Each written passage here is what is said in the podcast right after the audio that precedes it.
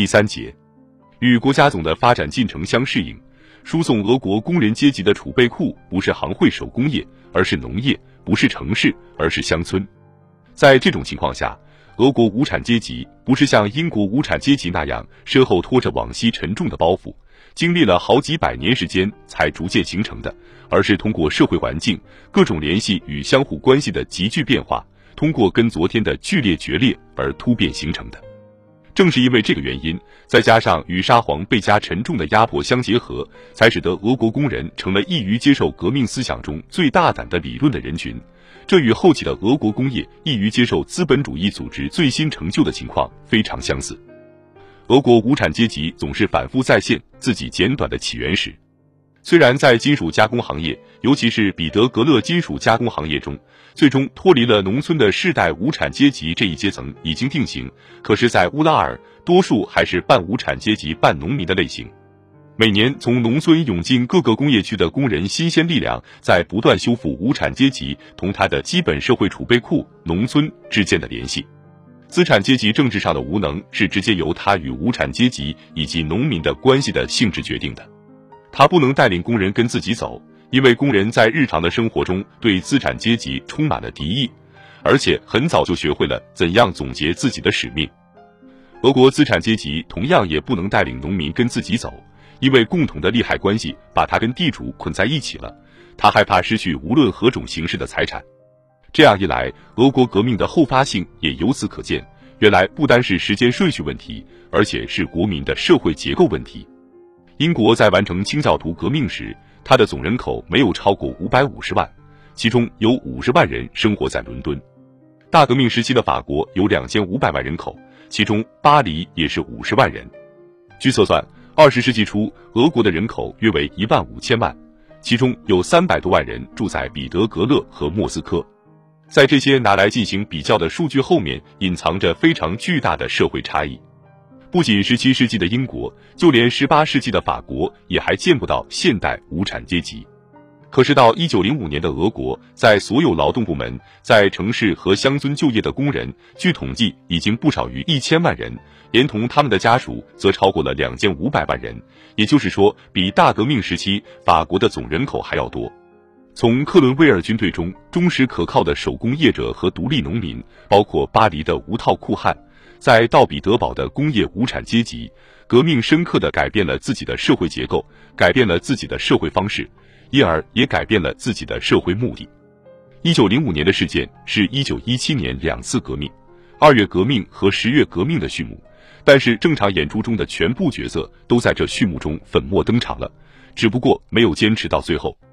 日俄战争动摇了沙皇制度。在群众运动蓬勃开展的背景下，自由资产阶级则利用自己的反对派立场来恐吓专制王朝。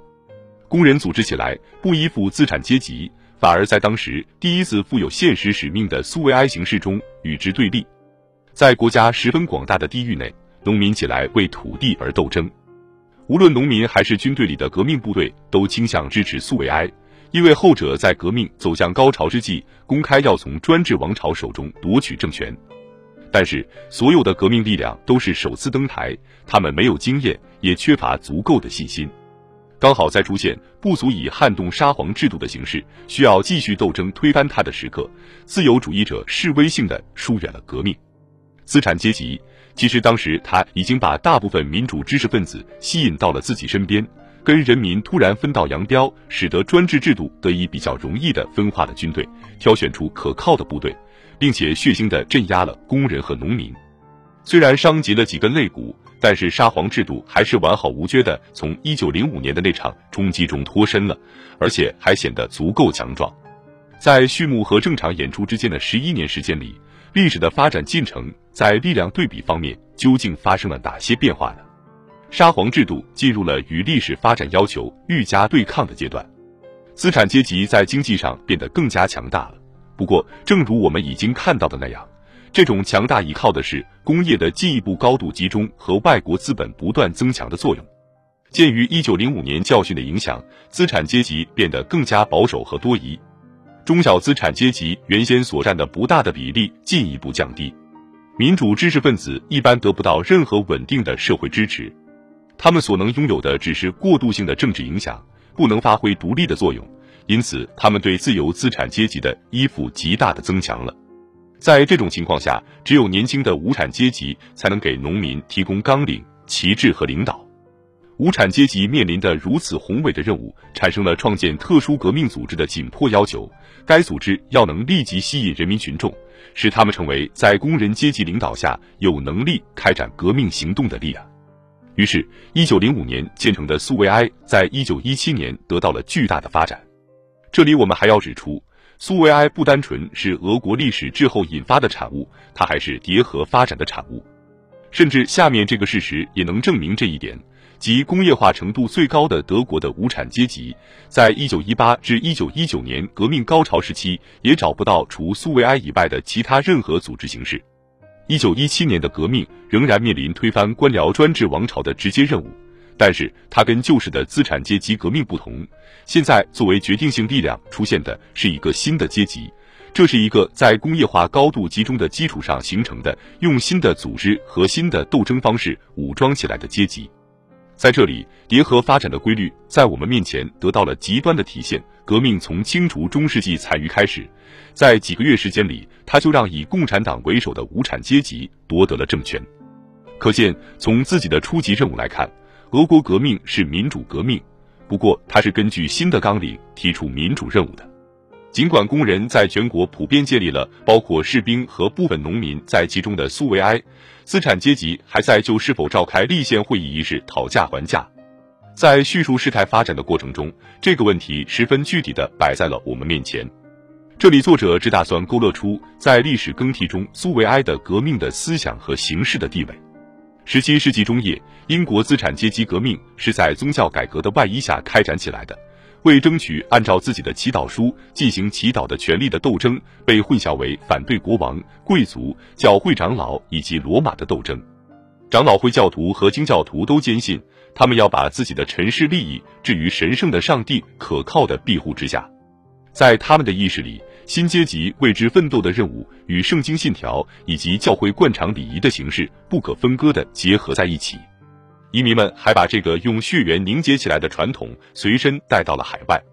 对基督教的盎格鲁撒克逊式诠释的特殊生命力就是由此产生的。我们看到今日大英帝国的社会主义大臣们怎样利用那些最具魔法效力的经文替自己的怯懦寻找借口，而十七世纪的英国人曾经在这些经文中替自己的勇气寻找合法依据。在没有经历过宗教改革的法国。作为国教的天主教一直存续到大革命爆发。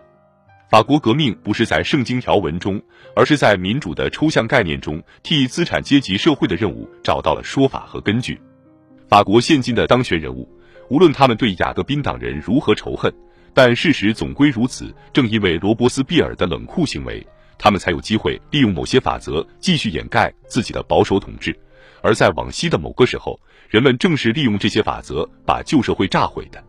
上述每一次伟大的革命都打上了资产阶级新社会以及该社会各阶级意识新形式的印记，如同法国革命跨越了宗教改革一样，俄国革命也跨越了形式上的民主。需要在整个时代打上自己印记的俄国革命政党，不是在圣经里面，也不是在纯粹民主的世俗化基督教当中，而是在社会各阶级的物质关系当中替革命任务寻找依据。苏维埃制度给了这些关系以最简单、最公开和最透明的依据，劳动人民的统治第一次在苏维埃制度中得到了实现。无论这个制度最近发生了怎样的历史性蜕变，它就像宗教改革和纯粹民主在自己的时代一样，深深地渗入了群众的意识。